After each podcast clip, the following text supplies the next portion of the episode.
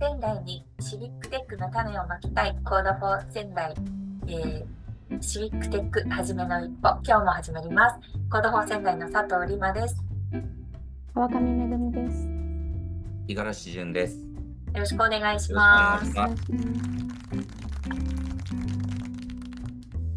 前回の2月1回目の、えーと、配信についの時に、えーと、五十嵐さんの方から、えー、青森県の五戸町というところで行われた南部ひし刺しというあの伝統技術についてのイベントのお話があったかと思うんですけれども、えーと、今回も、えー、とその場で私もあの参加者として、えっと、参加させてもらっていたので、その時にすごい素敵だなと思ったエピソードがあったので、ちょっとお伝えしたいなというふうに思います。で、えっと、その時のイベントっていうのは、南部ひし座 C といって、えー日本三大刺し子のうちの実は一つなんですよね。すごいで歴史がある、えー、刺し子の技術っていうんですかね。なんですけれども、えっと、3つの刺し子の中で、えー、一番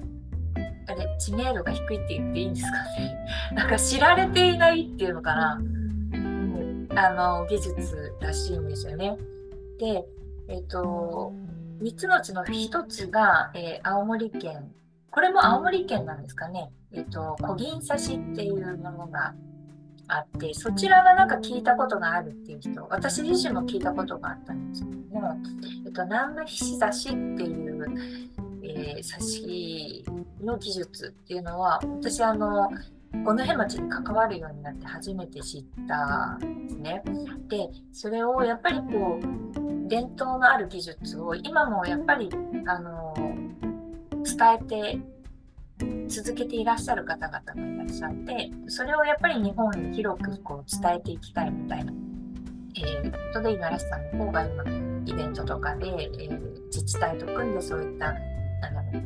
知ってもらう活動とかを、え、進めていらっしゃるんですけれども。でそこのワークショップの中で、えっと、実際にその技術技術とかその刺し子自体をどうやったらみんな広く知ってもらえるんだろうかみたいなことを、えー、ワークショップ形式でみんなでチームに分かれて話してたんですけどその時に、えっと、やっぱりこう知ってもらうためには自分事としてもらわなくていけないというかその技術があることをし存在だけを知ってもらうというよりはやっぱりそれ体験してもらったりとか手手で触ってもらったりとか何かそうやってなんか自分事としてなんか体験してもらうことがやっぱりすごい大事だねみたいないう意見が出てででもそうなった時にえっとじゃあ調べてみようと思っても今は本がそんなに出ているわけでもなく、えっと、どんなデザインがあるんだろうと言ってもそのなんかデザインの設計図みたいなのがあるんですよね。それを皆さん手書きでこう図面に書いてるデザイン図をなんか書いてるんですけどそれをデータ化して、えーと、一つ一つの柄に名前がついてるみたいなのでそれをちゃんとこう見えるように図図鑑みたいな形でまとめたらどうかみたいな意見が出てたんですよ。でそうすると多分作り手の人たちも、え手書きで、まあ、あの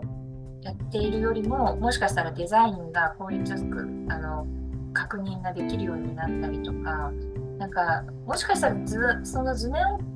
書くこと自体が楽しいのかもしれないのでもしもしそうだったら絶対にアナログでやるべきなんだけれども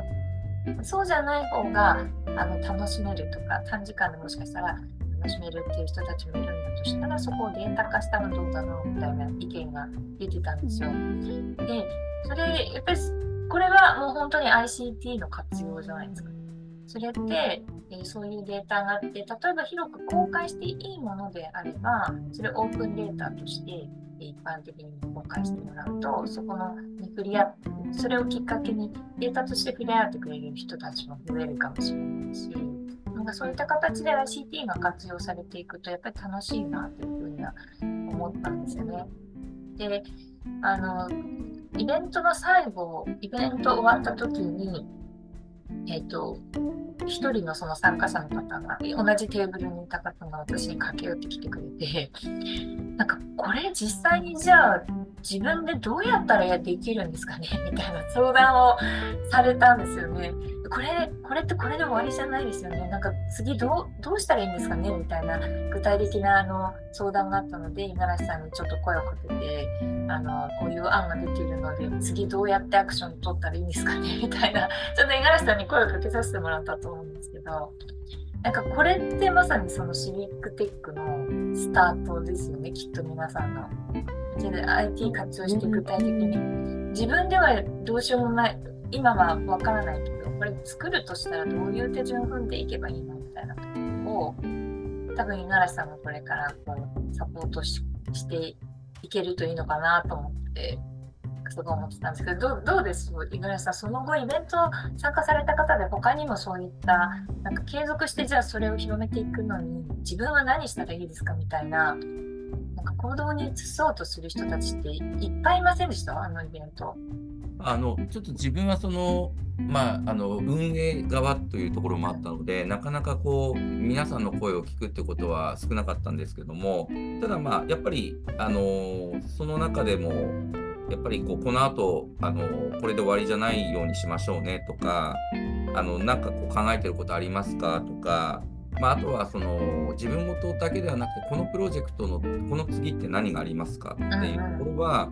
やっぱり何名かからあの、まあ、会話する方々からは、まあ、基本的にはそういう声があって、まあ、こちらとしてもあの次のあのこととかあとは会のメンバーの人たちと次何をやるかっていうところはもうあの帰りのタイミングで話をして、はい、います。いやすごい嬉しかったんで、あの会のメンバーの人たちからそういう声が聞こえたので。本当ですよね。なんかすごいなと思って、なんかその伝統技術があってその方たちってそれまでそんなにこう何て言うんですかね、と、研究会に以外の方の参加者の方たちがその身近にはある技術ででもそれをこう自分で広めていきたいみたいなアクションを取りたいっていう人たちがいっぱいいたっていうのが私あのイベントですごいすごいなと思って見ていて実際その中であのどうやって広めるかみたいな自分のアイディアの中でその ICT を活用してできることみたいなところってまさにシビックテックだなと思ってたのでなんかあの具体的に何かアクションをしたい人がいたらあのフィールドとしては青森ですけどなんか私たちも何かできることあるのかなと思ってなんかいろいろ新幹帰りの新幹線の中で なんか考えながら帰ってきたんですけど。そうですね。なんか本当にこう会のメンバーの方々って基本的にはもう自分の趣味の延長でやっている人がまあほとんどなイメージだったんですね。で印象は多分それで間違ってないと思うんですけど、あの印象というか実態は。研究会のっていうことですね。必須だし、研究会に入ってる人はっていうことですね。そうです。それがこの間のイベントで、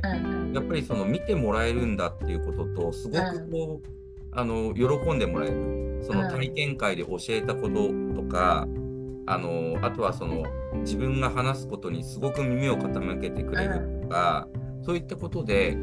少なからず意識変わった人っていると思うんですよ。うんうん、なんかそこをなんかこれからあのこのままで終わらないように、うん、あのするっていうのはもう自分のなんか本当にこう使命なのかなっていうのがすごく感じましたね。そうですね。なんかあの ICT ではなかったですけど、なんかカフェラテのあなんかありました、ね、アートなななんてラテアートっていうんですか、うん、あれの夜勤をひし出しのそのデザインのあの図柄で作りたいとかで具体的にカフェのここのカフェだったらできるよみたいななんかすごい具体的な話とかもされててめっちゃ楽しいなとって。すごいすごいことだなと。そうですね。なんか地域の人とかがあの応援したいっていうことでそういうことをやってくれるっていうのは一番嬉しいし、うん、なんかやっぱりそのまありんごのラテアートとかも多いんですけど、うん、なんかやっぱりそういうのに選ばれるようになるっていうことは地域で愛されるっていうことでもあるわと思うので、ね、なんかそこはすごくこうあの見ててあいいねって嬉しくなりましたよね。うん。本当になんか素敵なイベントだったなと思って。で、 Code for 仙台が、あの、もちろんサポートもできるし、あの、 Code for 何々って青森にも確かあったと思うんですよね。なので、なんか、 brigade っていうんですけど、その Code for 何々っていういろんな団体って brigade って呼ばれてるんですけど、その brigade 同士でのあの協力とかもしながら何か面白いことになると楽しいなと思って入ってきてました。はい。ということで、えっと、イベントの、あの報告と、あとはあの ICT の活用の、えっと、自分で、えー ICT 使って何か解決したいっていう、なんか立ち上がった人を目の当たりにしたっていう体験を お伝えさせていただきました。えー今日は、えーこれで終わりとなります。ご視聴ありがとうございました。ありがとうございましたあ。りがとうございました。